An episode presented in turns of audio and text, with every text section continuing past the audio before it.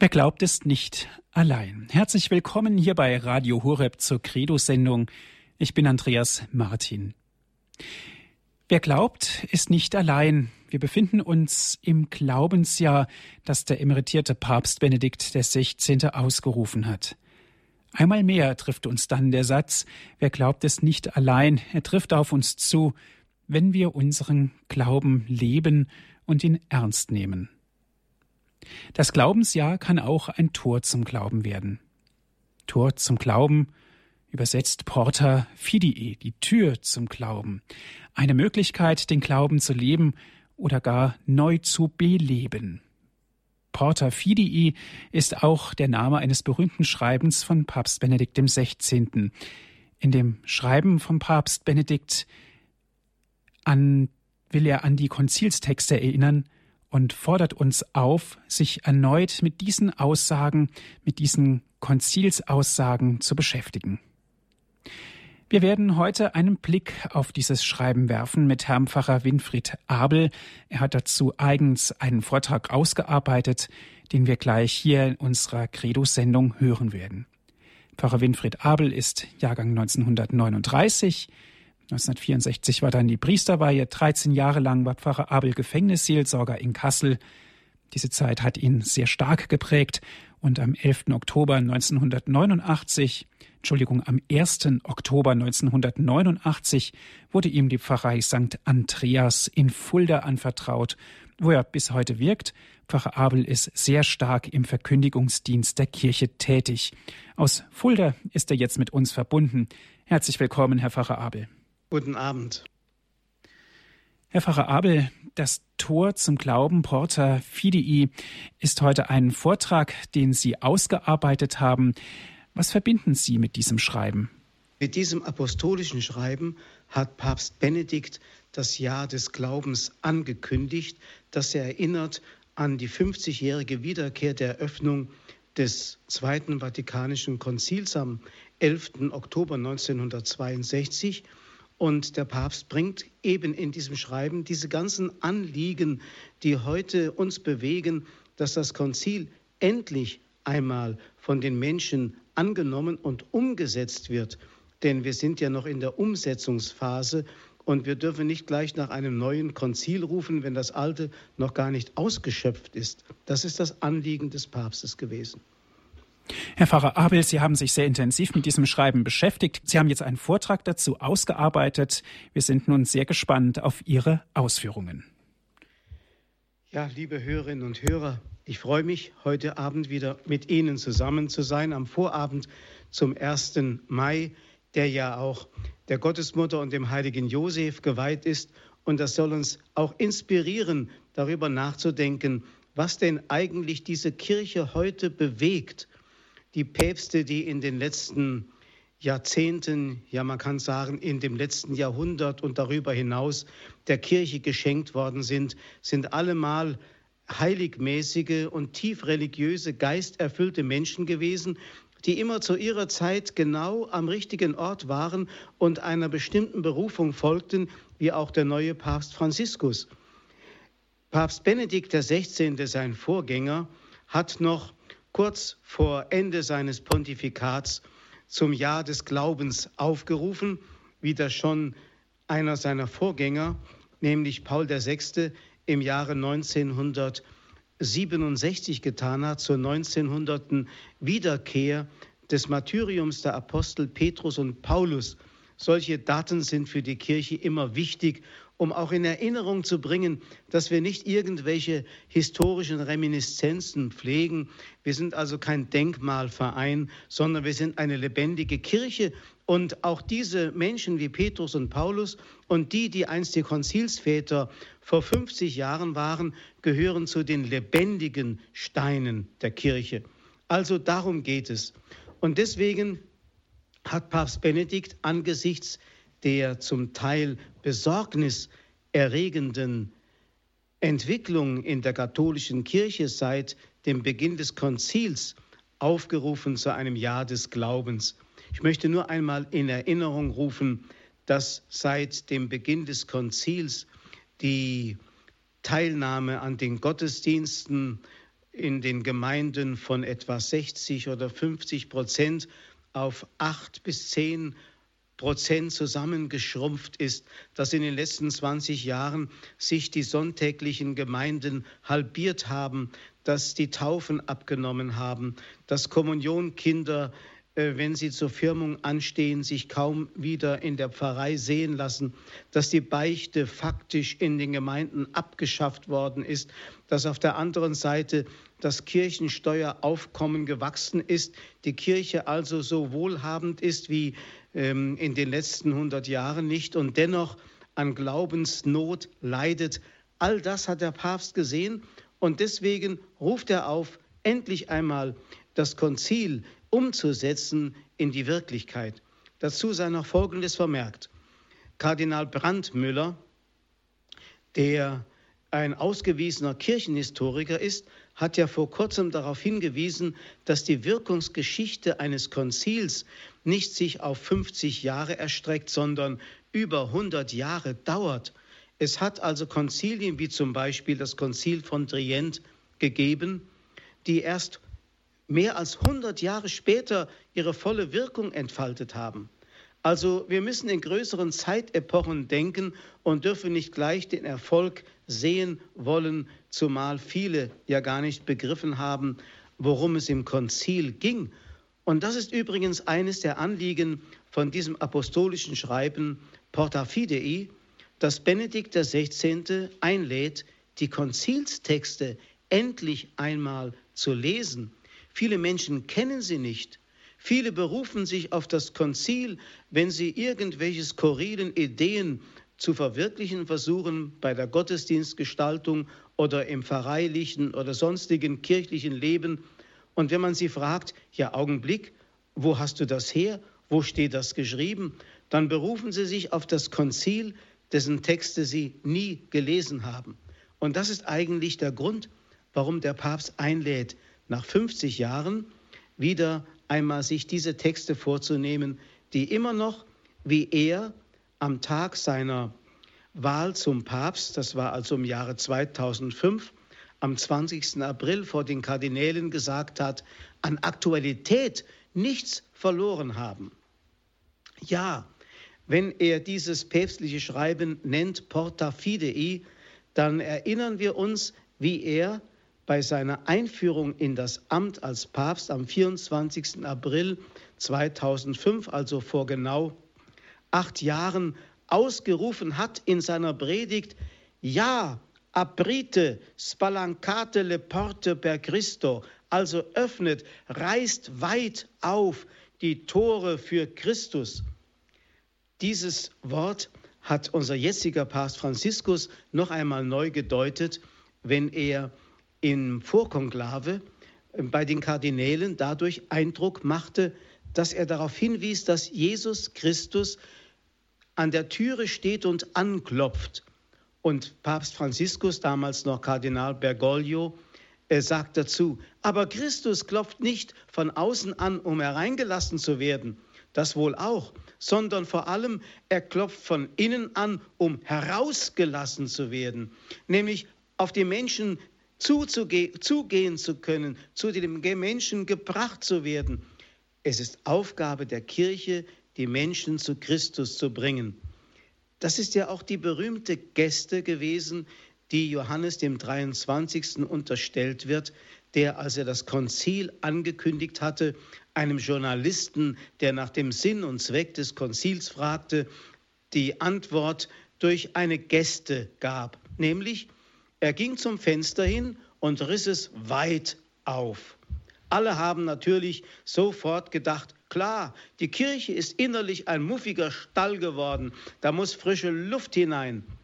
Die Wirklichkeit aber ist wohl eine ganz andere. Nein, es ist Aufgabe der Kirche, die Türe, die Toren, die Fenster weit aufzureißen, damit der Heilige Geist hinausströmen kann in die Welt, denn der Kirche ist er ja eingegossen. Sie soll ihn hinaustragen und den Menschen bringen in der frohen Botschaft und in den Sakramenten der Kirche.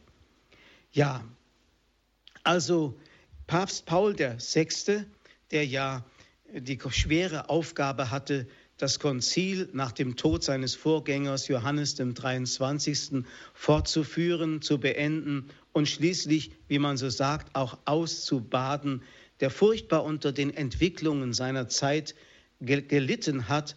Er hat einmal in seiner Enzyklika Evangelii Nunciandi gesagt, die Evangelisierung ist nicht die wichtigste Aufgabe der Kirche, sondern ihre einzige Aufgabe. Vielleicht haben wir das heute vergessen.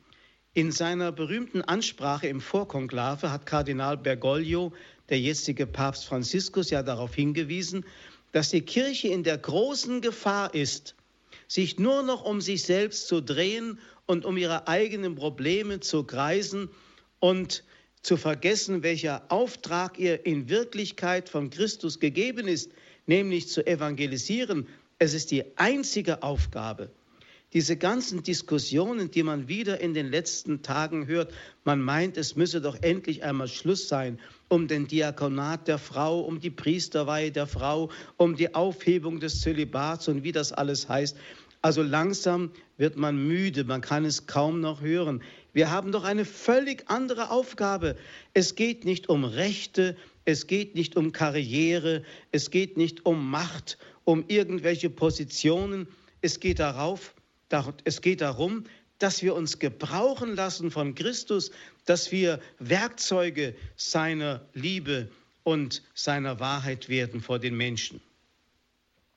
Also die, das apostolische Schreiben beginnt Papst Benedikt mit den Worten, die Türe des Glaubens, die in das Leben der Gemeinschaft mit Gott führt und das Eintreten in seine Kirche erlaubt, steht uns immer offen. Der Papst erinnert in diesem Schreiben daran, dass der Weg des Glaubens, der die Menschen durch die offene Türe zur Gemeinschaft mit Gott führt, mit der Taufe beginnt. Die Taufe ist schon eine Porta Fidei, also eine Türe zum Leben, zum Glaubensleben. Da die Taufe ja ein Sterben und ein Auferstehen zugleich ist, gleicht sie auch irgendwie unserem physischen Sterben, das ja nicht der Tod ist, sondern in diesem Fall müssen wir Christus den Tod, müssen wir Christen den Tod anders buchstabieren. T-O-R. Ein Tor zum Leben. Porta fidei. Dann gehen wir hinüber über die Schwelle zum vollendeten Leben. In der Taufe beginnt bereits dieser Transitus, dieser Übergang in das vollendete Leben, das sich im Tode vollenden soll. In seiner Messe zur Amtseinführung am 24. April 2005 hatte Papst Benedikt den Auftrag der Kirche schon einmal beschrieben.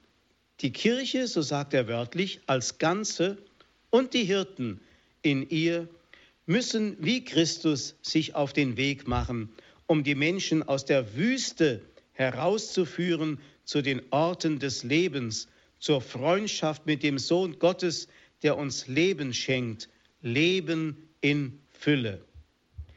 Dieser Gedanke ist ja von eminenter Bedeutung und beschreibt den Weg der Kirche, wie auch das Konzil die Kirche als pilgerndes Volk Gottes beschrieben hat. Es geht um den Exodus, den Auszug aus Ägypten. Und Auszug aus Ägypten heißt auch immer, hinter sich lassen das, was Ägypten letztlich symbolisiert, die Sünde, den Tod. Also aus der Kultur des Todes hinaus und hinein in eine Kultur des Lebens. Auszug. Aber dieser Auszug und Exodus führt nicht direkt hinein in das Land der Verheißung, sondern führt durch die Wüste hindurch. Und diese Wüste ist gewissermaßen unser Leben hier auf dieser Erde. Aber wir können nur durch die Wüste gelangen, indem wir uns frei machen von all dem, was uns zurückhält. Wir wissen ja, wie das damals bei den Israeliten war, die, wenn sie einmal wieder schlechte Laune hatten oder nicht genügend zu essen hatten oder gegen Mose murrten ähm, und es ihnen mit der Zeit äh, zu unerträglich wurde, dass sie immer noch auf diesem Weg umher, umherirren mussten, dass sie sich zurücksehnten nach den Fleischtöpfen Ägyptens. Papst Benedikt XVI. hat ja in seiner berühmten Rede in Freiburg im Jahre 2011 darauf hingewiesen, dass es auf die Entweltlichung ankommt. Die Kirche muss sich frei machen von dem, was sie bindet, von dem, was sie zurückhält, von dem, was sie letztlich von Gott trennt. Sie darf nicht auf materielle Güter pochen, sondern sie muss vom Heiligen Geist erfüllt ihren Weg gehen. Heute Morgen, also heute ist ja der 30. April 2013, heute Morgen hat Papst Franziskus in der heiligen Messe, die er in einem kleinen Kreis gefeiert hat, diese Worte eigentlich so wiederholt, wie Papst Benedikt sie schon auf andere Weise ausgesprochen hat. Er sagt, das ist die größte Gefahr. Wenn die Kirche weltlich wird, wenn sie in sich den Geist der Welt hat, wenn sie jenen Frieden hat, der nicht der Friede des Herrn ist, der Friede, von dem Jesus sagt, Frieden hinterlasse ich euch, meinen Frieden gebe ich euch, nicht einen Frieden, wie die Welt ihn gibt, gebe ich euch. Wenn sie jenen weltlichen Frieden hat, ist die Kirche eine schwache Kirche, eine Kirche, die unterliegen wird und unfähig ist, das Evangelium zu überbringen, die Botschaft vom Kreuz, das Ärgernis des Kreuzes. Sie kann es nicht zu den Menschen bringen, wenn sie weltlich ist. Soweit Papst Franziskus am heutigen Morgen.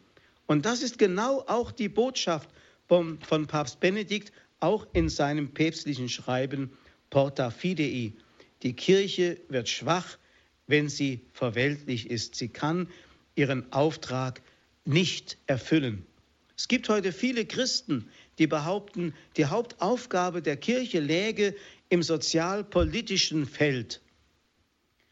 Kardinal Meissner hat dazu einmal gesagt, die Kirche ist permanent daran, ihr Glaubenskonto zu überziehen, also Institutionen zu betreiben, denken wir an Kindergärten, Altenheime und äh, Pflegestätten und so weiter, alle möglichen karitativen Einrichtungen, permanent ihr Glaubenskonto zu überziehen, weil sie geistlich nicht mehr füllen kann, was sie materiell betreibt. Das Salz, so ruft Papst Benedikt in seinem apostolischen Schreiben Porta Fidei auf, das Salz darf nicht schal werden und das Licht darf nicht unter einem Scheffel verborgen bleiben. Viele möchten, so sagt er, wie einst die Samariterin zum Brunnen kommen um Jesus zu hören und aus den Quellen des Lebens zu schöpfen. Und wir schulden der Welt eine Antwort auf ihre Fragen. Wir schulden der Welt, dass sie den Durst gestillt bekommt, der sie zum Brunnen treibt. Und wir dürfen der Welt nicht Steine geben, wo wir Brot zu geben haben. Das ist unsere Aufgabe. Deswegen beginnt auch die Evangelisierung der Welt immer mit der Selbstevangelisierung oder ein anderes Wort dafür, mit der Selbstheiligung.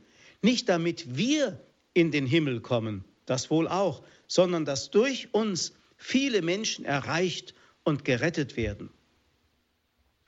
Auf die Frage darauf weist Papst Benedikt in seinem apostolischen Schreiben hin, auf die Frage, was müssen wir tun, um die Werke Gottes zu vollbringen, antwortet der Herr, bei Johannes Kapitel 6, das ist das Werk Gottes, dass ihr an den glaubt, den er gesandt hat. Sie hören, liebe Hörerinnen und Hörer, Jesus spricht nicht von irgendwelchen Dingen, die wir betreiben sollen, Werken oder von einer Werkgerechtigkeit, sondern er sagt, das Werk ist es, dass ihr an den glaubt, den er gesandt hat. Dass wir zunächst einmal uns festmachen an Christus, denn an Christus glauben heißt sich an ihm festmachen, sich ihm einzuverleiben. Es ist wirklich der Rebzweig, der sich implantieren lässt in den Weinstock, damit er wirklich durchsetzt und durchlebt werden kann von dem Wasser des Lebens, von allem, was der Heilige Geist in uns und durch uns bewirken kann, damit der Weinstock Frucht bringen kann. Und so sollen wir, dazu sind wir berufen, sollen wir Zeugnis geben und sollen Erneuerung in dieser Kirche und in der Welt bewirken durch unser lebendiges Zeugnis. Gar nicht so sehr durch viele Worte, sondern indem wir selbst leibhaftige Worte werden. Ja, es hat einmal jemand gesagt, die einzige Bibel, die man heute noch liest, ist das lebendige Zeugnis der lebendige Christ. Kardinal Meissner hat einmal gesagt, der Glaube verbreitet sich nicht durch Propaganda, sondern durch Ansteckung. Liebe Hörerinnen und Hörer, hier machen wir eine kurze Musikpause und nach einer kurzen Weile, wenn Sie ein wenig das nochmal in sich haben nachklingen lassen, fahre ich dann mit meinem Vortrag fort.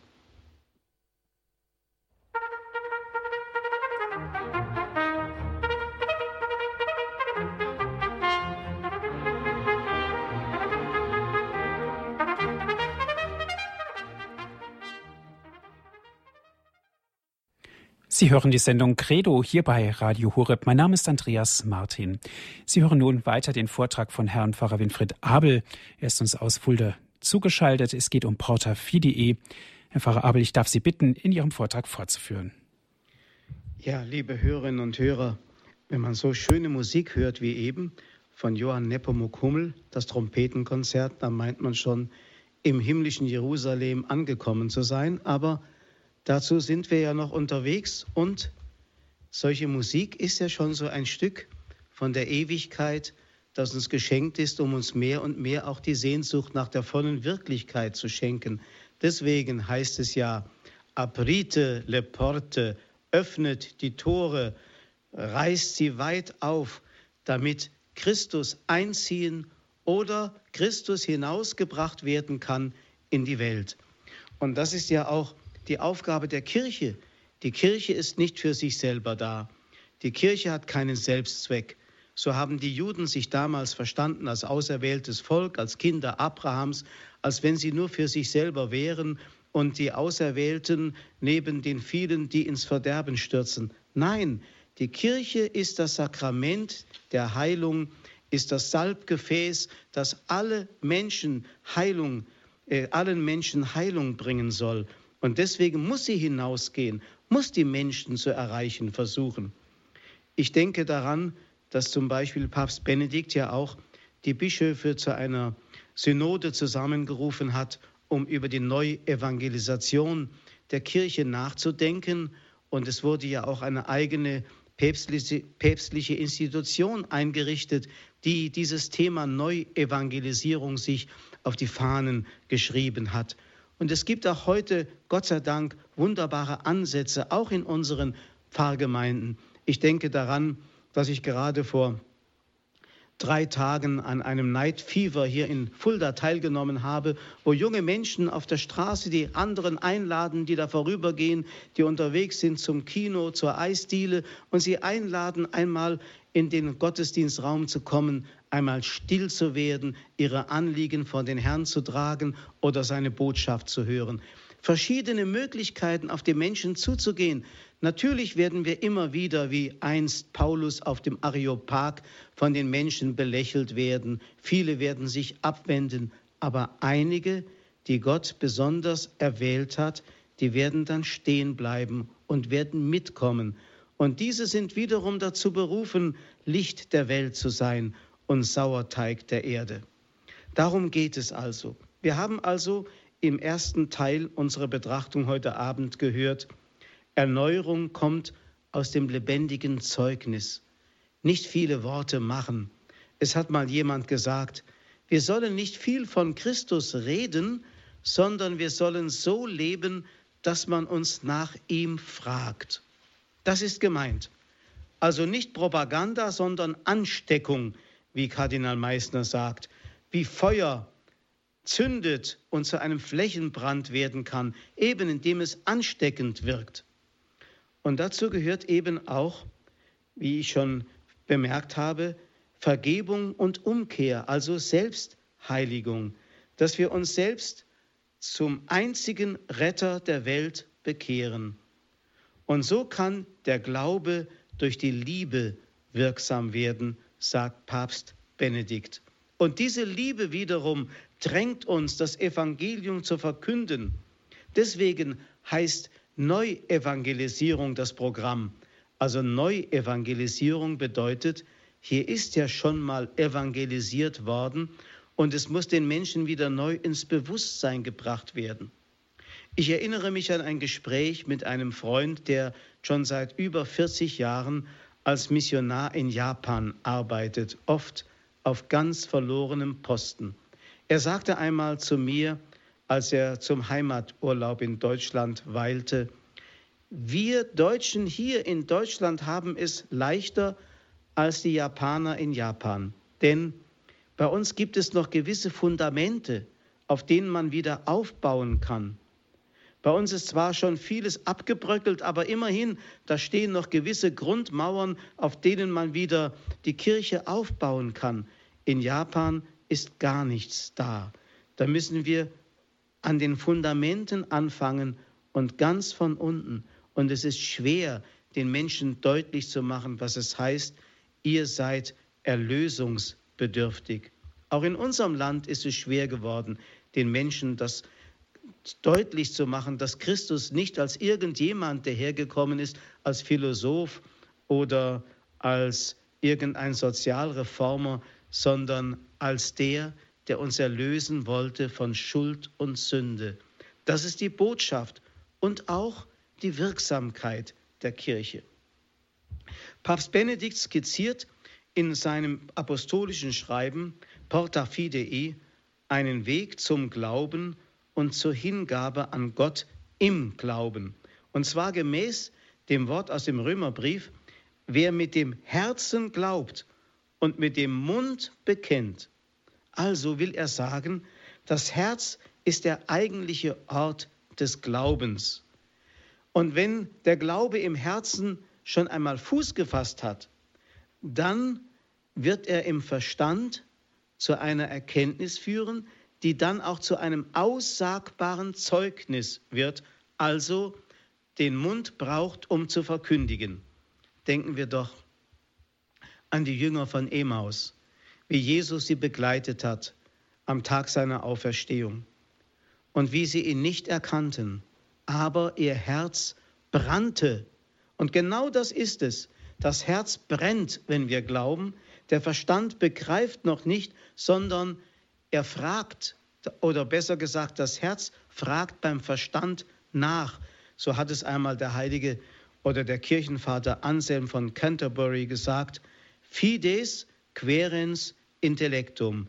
Der Glaube, der im Herzen Fuß gefasst hat, fragt beim Verstand nach, wie kann ich es denn aussagen? Wie kann es den Menschen verständlich machen? Wie kann es zu einem Zeugnis werden vor den anderen? Und so drängt dann schließlich das, was im Herzen brennt, nach draußen und muss dann ausgesprochen werden.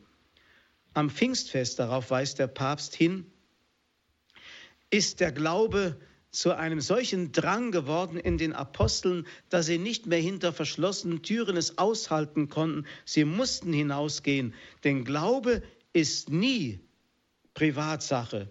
Er braucht das Bekenntnis. Darauf weist Benedikt der 16. hin.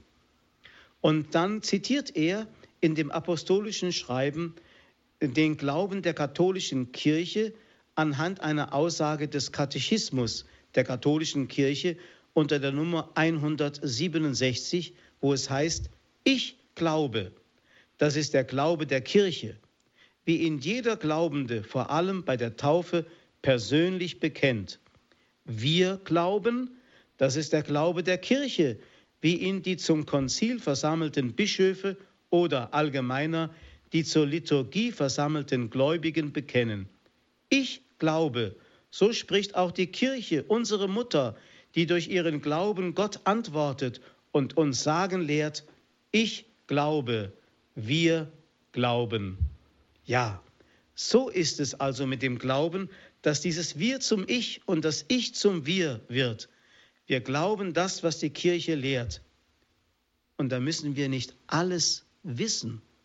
Ich bin mal von einem Protestanten gefragt worden, sagen Sie mal, glauben Sie wirklich alles, die Mariendogmen alle und all die Unfehlbarkeit des Papstes und was den Katholiken alles zugemutet wird? Da sage ich zu den Leuten, begreifen tue ich das meiste nicht, aber ich traue der Weisheit einer Kirche, die schon mehr als 2000 Jahre alt ist und eine solche große Glaubens- und Gotteserfahrung durch die Jahrhunderte entfaltet hat, dass viele Tausende von Menschen dafür ihr Blut und Leben gegeben haben und nie enttäuscht worden sind. Warum soll ich mir einbilden, dass ich heute alles besser wüsste als die Tausende von Zeugen, die vor mir waren, diese unzählige Menge derer, die an Christus geglaubt haben und die ihr Leben darin als etwas ganz Sinnvolles erfahren durften. Die Vernünftigkeit unseres Glaubens besteht nicht darin, dass wir alles begreifen, sondern dass wir wissen, wem wir glauben. Das ist die Vernünftigkeit des Glaubens. Wir wissen, wem wir glauben. Der heilige Paulus hat das gesagt, ich weiß, wem ich geglaubt habe. Das heißt noch lange nicht, dass ich alles begreifen muss, denn es geht ja immer um das Mysterium Gottes, letztlich für unseren Verstand unergründbar. Viele Menschen sind auf der Suche nach dem Sinn und der endgültigen Wahrheit. Und diese Suche, so sagt Papst Benedikt, ist ein authentisches Vorspiel zum Glauben, die tiefe Sehnsucht des Menschen nach Gott.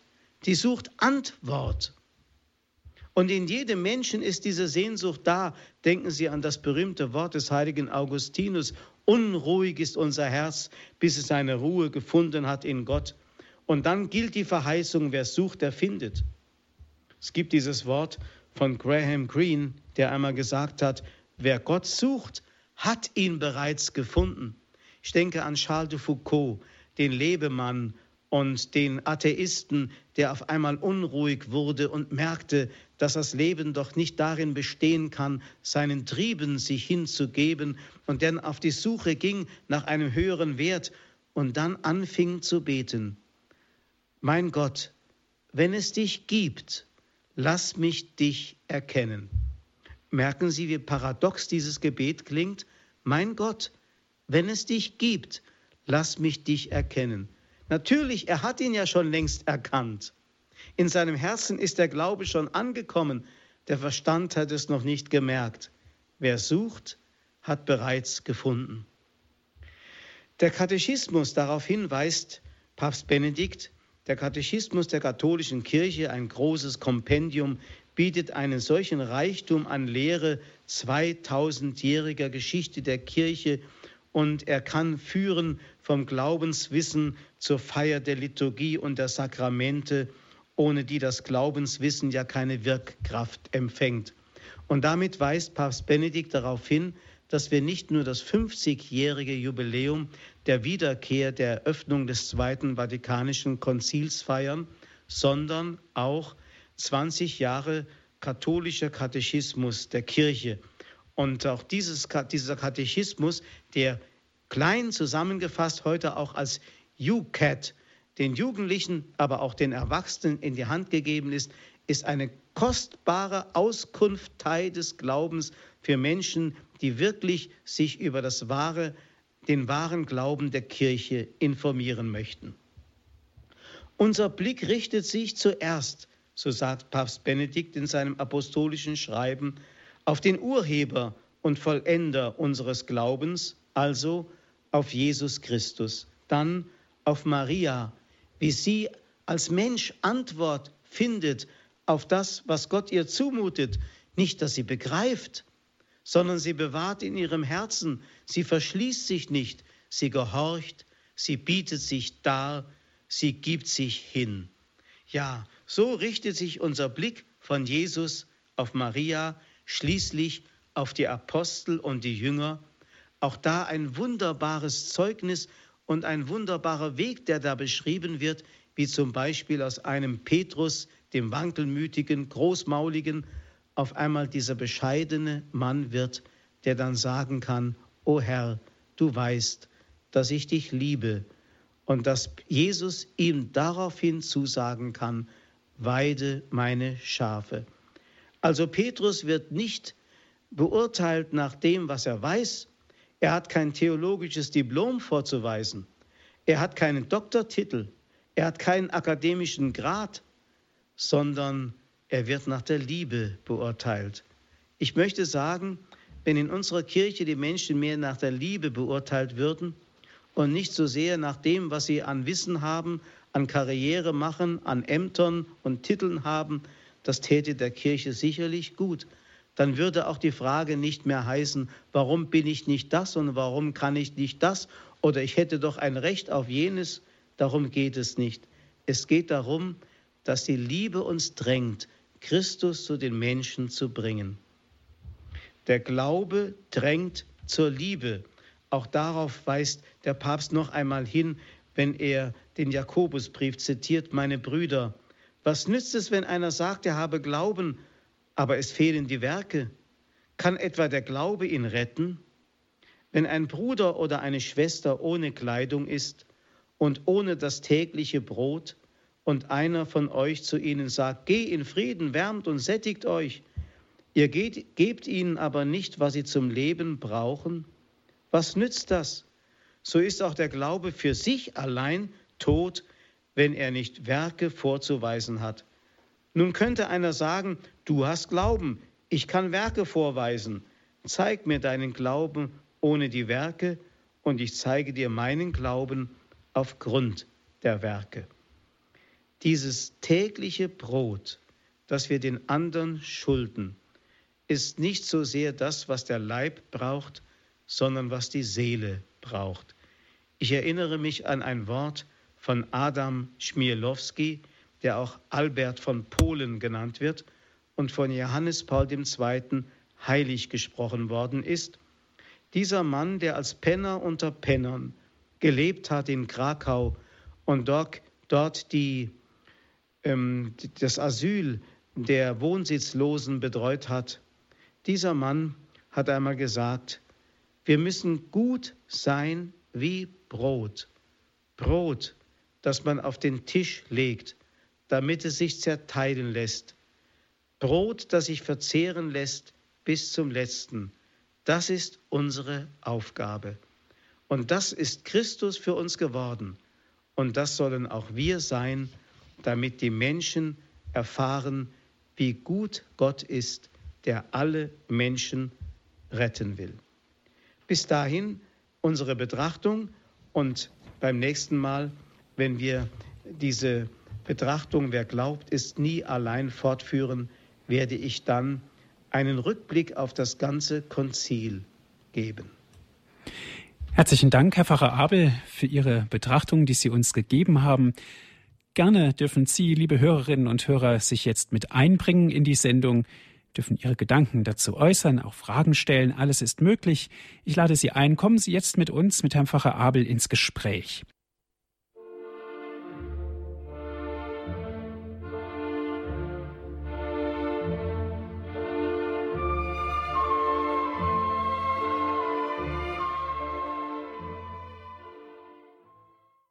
Sie hören die Sendung Credo hier bei Radio Horeb.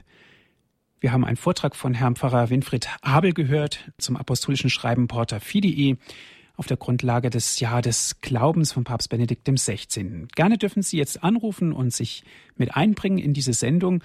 Herr Pfarrer Abel, einen ersten Hörer darf ich ganz herzlich begrüßen. Es ist Herr Romanus Simon aus Garmisch-Partenkirchen. Grüß Gott. Ja, grüß Gott, Herr Andreas Martin. Und äh, lieber Pfarrer Abel, herzlichen Dank und ja, für diesen großartigen Vortrag wieder. Das ist wieder Seelenspeise hoch drei. Und ich will dann doch mehr den anderen den Vorrang lassen, anzurufen. Ich wollte die Gelegenheit nur nutzen, auch hier Sie ganz herzlich zu begrüßen. Ja, vielen Dank. Dem höchsten Küster und Mesner von Deutschland, von Oh, der oh, oh. Zugspitze. Ja, ja, ja. Ja, und, und alles Liebe und Gute und vor allen Dingen Gottes reicher Segen für die nächste Zeit. Vielleicht sehen wir uns mal wieder. Dankeschön. Und Vielen ich Dank. danke so oft dem lieben Gott, dass sowas gibt wie dieser Sender Horeb. Das ist, äh, das ist einfach, äh, das kann man gar nicht richtig beschreiben. Was mit dem Glauben äh, da zusammenhängt, ist bei mir so, die Unbegreiflichkeit Gottes ein Leben lang auszuhalten, das glaube ich ist Glauben. Und äh, so sehe ich es, weil äh, das kann man gar nicht äh, beschreiben, was, was das alles bedeutet. Gott, das ist so groß, das kann der Mensch gar nicht, wenn er sich offenbaren wird, das könnte er gar nicht ver- ertragen, weil äh, da wird er überschnappen, glaube ich. Also müssen wir glauben wir und das ist doch dann so angenehm und schön auch. Ja. Dankeschön, Herr Simon, für Ja. Ihren Anruf. Alles Gute. Ihnen auch, Auf Dankeschön. Wiederhören. Ja, wiederhören. Es geht weiter mit Frau Schuff. Sie ruft an aus Essen. Grüß Gott, Frau Schuff. Schule Richard Ulrich Doppelfriedrich. Frau Schuff. Schuff. Jawohl. Ich habe mich gefreut, dass Sie diesen wunderbaren Vortrag gehalten haben, aber ich muss jetzt gestehen, ich habe zwischendrin die Vögel noch hören wollen, die Blumen gegossen und da habe ich ein kleines Stück, das mittlere Stück gerade nicht mitgekriegt. Vielleicht war da noch was Wunderschönes von Papst Benedikt. Das hätte mich natürlich interessiert. Ich hatte nur jetzt, was den Glauben angeht, zur Ermutigung für die anderen auch, weil äh, Sie wissen ja selber, das äh, haben Sie vielleicht schon gesagt, dass wir mehr glauben können, wenn wir zusammen sind mit anderen. Das ist ja so viele Möglichkeiten in der katholischen Kirche und auch im Radio Horeb sind wir zusammen mit den anderen, weil Jesus hat ja gesagt, wenn zwei oder drei in meinem Namen zusammen sind, bin ich mitten unter ihnen. Und diese Erfahrung habe ich ja so oft und Sie sicher mindestens auch so oft und wir alle schon gemacht. Und das ist, ich wollte ermutigen, dass wir wirklich aufeinander zugehen. Und ich gehe unterwegs, wenn ich im Bus oder in einer, in einer Bahn bin, dann, dann gehe ich immer auf die Menschen zu, wer gerade bei mir sitzt. Und ich habe selten eine Ablehnung bekommen. Ich durfte immer irgendwo an, anpacken bei den Menschen, wo sie gerade stehen. Und sie, sie waren froh. Und ich habe da also ganz selten, höchstens mal von anderen alten Menschen im Bus, die nicht wollten, dass ich rede, weil sie eifersüchtig waren, weil ich immer Erfolg hatte, in Anführungsstrichen. Aber Jesus lässt sich ja nicht lumpen. Wenn man ihn weitergibt, dann gibt er sich sehr schön weiter. Man muss nur den Mut haben, es auszusprechen. Ermutigend zum Glauben ist ganz unbedingt auch immer die Bibel lesen. Wenn man nicht jeden Tag in der Bibel sich geben lässt, auch noch. Jesus gibt mir zusätzlich, ich bitte den Heiligen Geist und bekomme. Und das ist so wunderbar. Die Bibel ist nur Heiliger Geist. Und das füllt und stärkt. Und, und Lobpreis machen kann man ja in vielerlei Weise, auch wenn man mal nicht singen kann. So kann man doch, indem man was man tut, Gott loben und ihm danken für alles. Also im Loben und Danken für alles, auch das Schwere, da kommt, wächst der Glauben und da wächst die Nähe zu Jesus. Und ich, eine Sache wollte ich noch sagen, dass ich in Rom von 2010, da war Schwester Faustina in der Kirche vom Papst Johannes Paul, die er da eingeweiht hat, da haben die um die in der Heiligen Stunde die Schwestern aus Polen und wer da mitmachte, so schwach gesungen und es war so mickrig, wie sagt man hier in Essen. Und dann habe ich zu Jesus gesagt, Herr, hörst du nicht, helf doch. Und da hat er gesagt, mach du. Und dann hat er mich ermutigt und dann hat er durch mich, also ich, ich wurde dirigiert und gebetet. Und die waren so glücklich hinterher und haben gedankt. Das ist auch möglich. Wenn man sich hergibt, dann nimmt Jesus einen. Durch uns kriegen, die anderen den Glauben und kriegen sie äh, von Jesus. Und das war jetzt genug für heute. Dankeschön für Ihren Anruf. Alles Gute.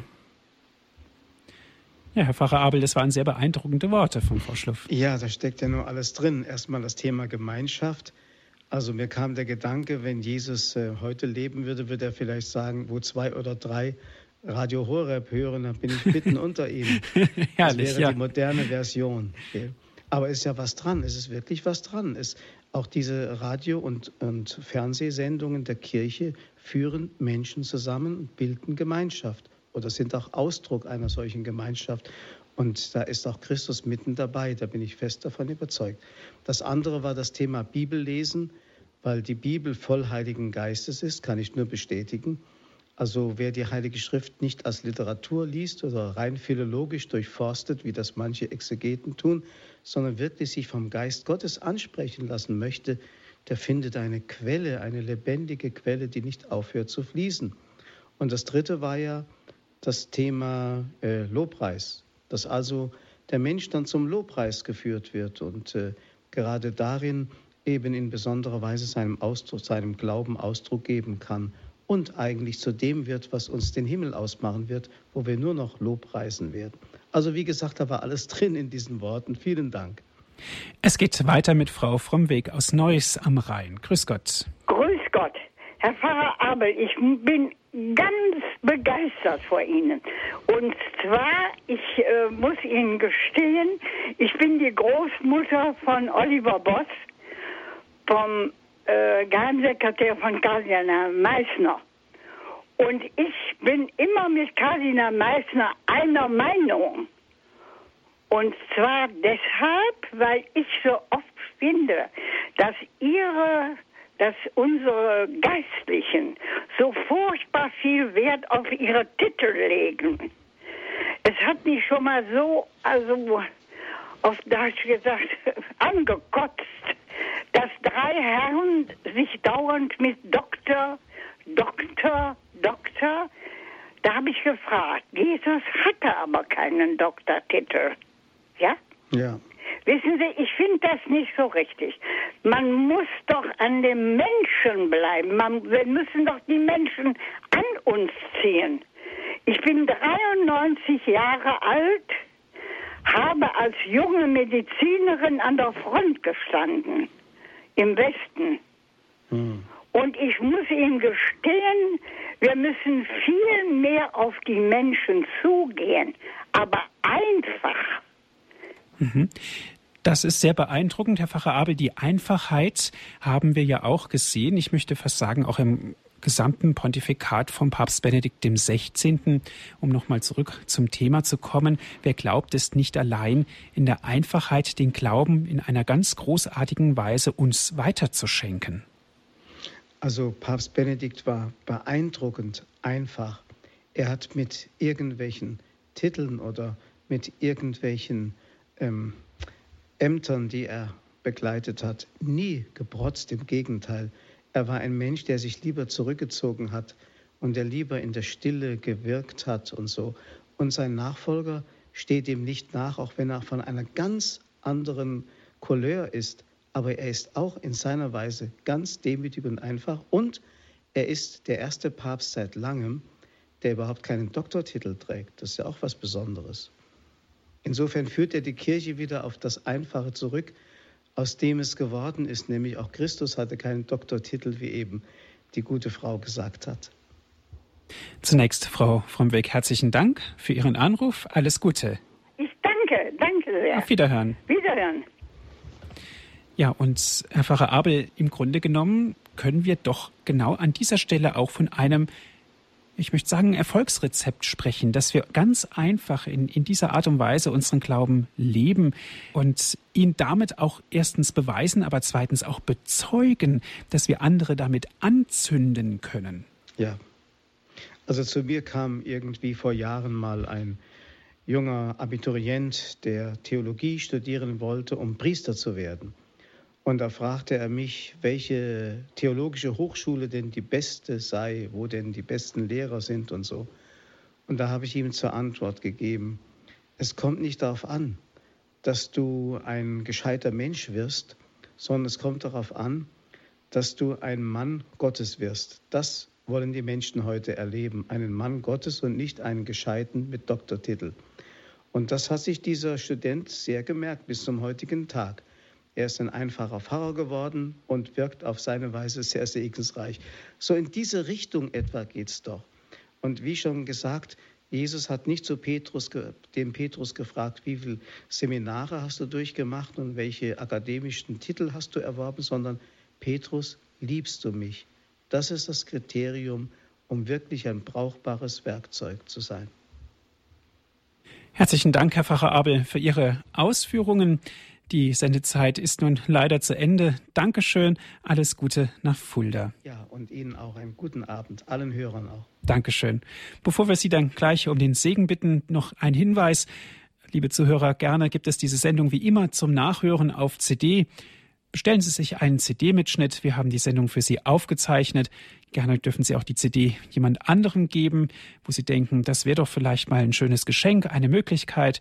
Hört ihr das doch mal an. Jedenfalls ein Anruf genügt bei unserem CD-Dienst unter folgender Telefonnummer 08323 9675 120. Noch einmal 08323 9675 120. Wenn Sie von außerhalb Deutschlands anrufen, 0049 vorab wählen. Weiter geht es mit der 8323 9675 120. Auf unserer Internetseite www.hore.org gibt es auch die Sendung für den Computer zum Herunterladen www.hore.org. Das ist unsere Internetadresse. Zum guten Schluss darf ich Sie, Herr Pfarrer Abel, um den Segen bitten. Der Herr, der selber sagt, ich bin die Türe zu den Schafen. Er will auch für uns die Türe sein zum Leben. Und er mache euch selbst wiederum zu einer Türe für viele Menschen, dass sie durch euch Christus kennenlernen. Er nehme all das an, was ihr ihm zum Opfer bringt, euer stillgetragenes Leiden, eure Worte, euer Zeugnis, alles, was ihr tut, um das Reich Gottes zu mehren er sei euer Licht und stärke euren Glauben. Der Vater, der Sohn und der Heilige Geist. Amen. Amen. Es verabschiedet sich Ihr Andreas Martin.